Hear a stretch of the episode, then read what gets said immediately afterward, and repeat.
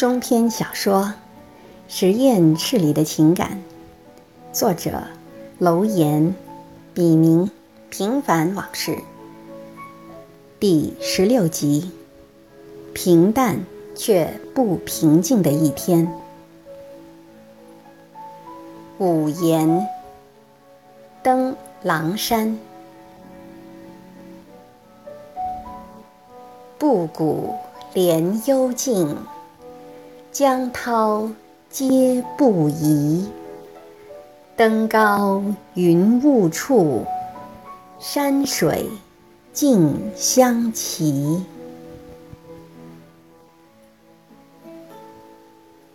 老马铁马冰河的做了一夜的梦，貌似清晰的梦境，醒后却碎片般的难以收拾，整个人也是昏沉沉的。没有一点精神。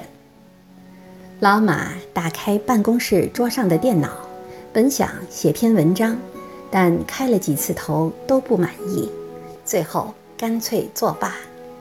一上午的时间就这样在不了了之中虚度了过去。中午，老马端着从家里带来的剩饭，习惯性的走到公共学术报告厅。今天的学术报告人是从哈佛请来的教授，也许正是这个原因，前来听讲座的人不少，可谓座无虚席。老马好容易才在后排找了个空位子坐下。报告内容是报告人所在领域的一些前沿进展和其实验室的一些研究状况，其中有些内容。与老马的工作有关，有些却风马牛不相及。老马虽然坐在那里，人却显得有点心不在焉。许是没有休息好的原因，老马今天的胃口极差，带的饭只吃了一半儿。他端着饭盒走到咖啡机旁，用咖啡豆。给自己冲了杯咖啡，又习惯性的拿起盒装伴侣，但犹豫了一下，又放回原处。许是对奶味儿特殊的偏好，平时老马总喜欢往咖啡里多加些伴侣，而此刻的他只想让咖啡单纯的作为提神的东西。当他一手拿着饭盒，一手拿着咖啡回来时，他原先的座位已被人鸠占鹊巢了。老马心里很不舒服，但又不便说什么，只好自认倒霉的走到墙边儿，站在那里，边喝咖啡边继续听报告。大约过了半个小时，报告结束了。老马回到自己的办公室，想继续写他的文章，可刚打开电脑，困劲儿又上来了，也只好作罢。老马闭目养了会儿神，突然想到例会上有人提出实验室里的试剂老鼠和鼠粮都所剩无几，于是他重打起精神，开始上网。侦探般的搜寻起来。老马最先查看的是试剂，然后到缅因州的 Jackson 实验室和位于马萨诸塞州的商业性老鼠饲养公司查尔斯河实验室网站里查看各种需要免疫缺陷老鼠的价格，最后又到专卖特殊老鼠食品的。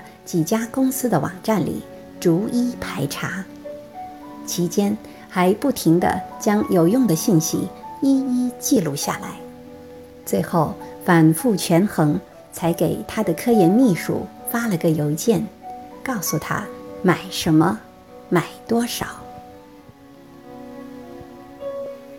接近五点钟时，老马又按惯例巡视了一遍实验室，期间。分别和实验室里的几个博士后们聊了聊他们当天的实验进展和明天的工作安排。然后他回到自己的办公室，又打开电脑，浏览了一下当天的新闻，这才站起身子，伸了伸懒腰，感到有些饿了。就在他试图找点吃的垫一下时，却瞥见了窗台上的饼干盒，于是走过去，从里面拿出几块曲奇饼干，狼吞虎咽地吃着。忽然觉得有些干渴，又来到离他办公室不远的休息区，找喝的东西。老马看到咖啡壶里还剩下些没喝完的咖啡。于是倒了一杯，又特意多加了些伴侣，顾不上凉不凉，一口气喝下去，感觉舒服了许多。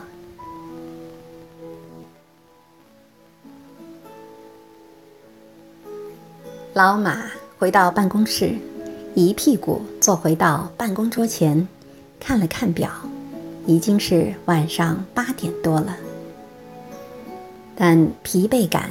让他的身心都变得消极起来。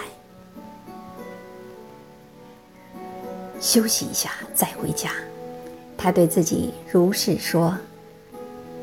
当老马的目光落在桌上的文件架顶层时，才发现那里堆着一摞子文件，仿佛默默地在叙说着什么。他已经记不得上面写的是什么。又是何时放在这儿的了？老马随手拿起一张看了一眼儿，脑袋嗡的一声胀得老大。原来是杂志社约他审阅的稿子。老马下意识地看了看上面的截止日期，顿时惊出一身冷汗，期限已经过了。他依稀记得，还是自己回国前让平替他打印出来放在那儿，但一直没抽出时间看，更别说写审稿意见了。正当老马为是否献给出版社的编辑写封邮件纠结时，头无巧不巧的突然一跳跳的疼了起来。回家，老马给自己下了道特赦令一样，把手里的稿纸像和水赌气似的随便扔到桌上，走到门口，从衣架上取下外套穿上，连公文包都没拿，锁好门，毅然决然地向电梯口走去。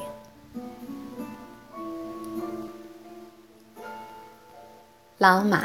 孤零零地站在电梯里，依稀看到金属壁上映出的那张有些憔悴的脸，不禁有些伤感。虽然事业上他总能如愿以偿，但如此忙碌，到底值不值得？回国也会如此吗？老马一连问了自己。两个貌似毫无关联，但对他而言又有着某些必然联系的问题。外面星空浩瀚，清新的空气让人不经意间都能感受到一丝甜甜的味道。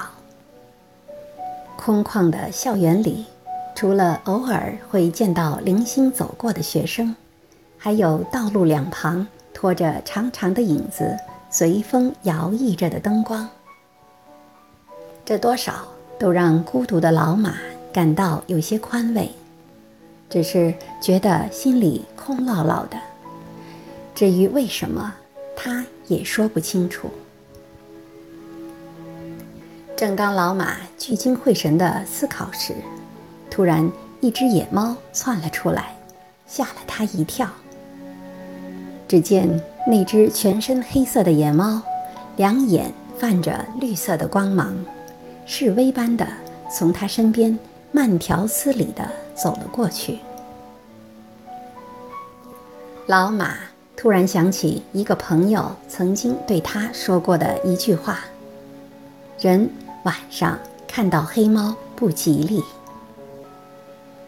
真倒霉，老马自言自语道，并下意识地环顾四周，没有发现什么异样。正当他漫不经心地向前走时，突然，远处一个模糊的女人背影引起了他的注意。很像什么人？平。对，那个背影很像平。老马突然像哥伦布发现新大陆一样，意识到一整天都没有看到平。他又在记忆里过了一遍，尤其是中午学术报告厅里的那些熟悉和陌生的面孔，最后得出的结论是：平根本没来上班。自从平到他的实验室后，从来没有发生过类似的情况。平时哪怕去耗子房的个把小时。平也会过来和他说一声：“今天这是怎么了？”虽然老马平时对下属算不上关心，但平有些特殊，尤其是和他有过关系后，老马再也不能将平和其他员工混为一谈了。这时，老马又联想到那只黑色的猫。顿时有种不好的感觉涌上心头。难道平出什么事了？老马立即掏出手机打给平，对方的手机却处于关机状态。老马有些不安，有些做贼心虚。他掉头。快步向停车场的方向走去。回到美国后，为了锻炼身体起见，老马一直坚持步行上下班，而平时他的车子就停在学校的停车场里。老马上了车，习惯性的系好安全带，连车灯。都忘了开，就匆匆的向平家驶去。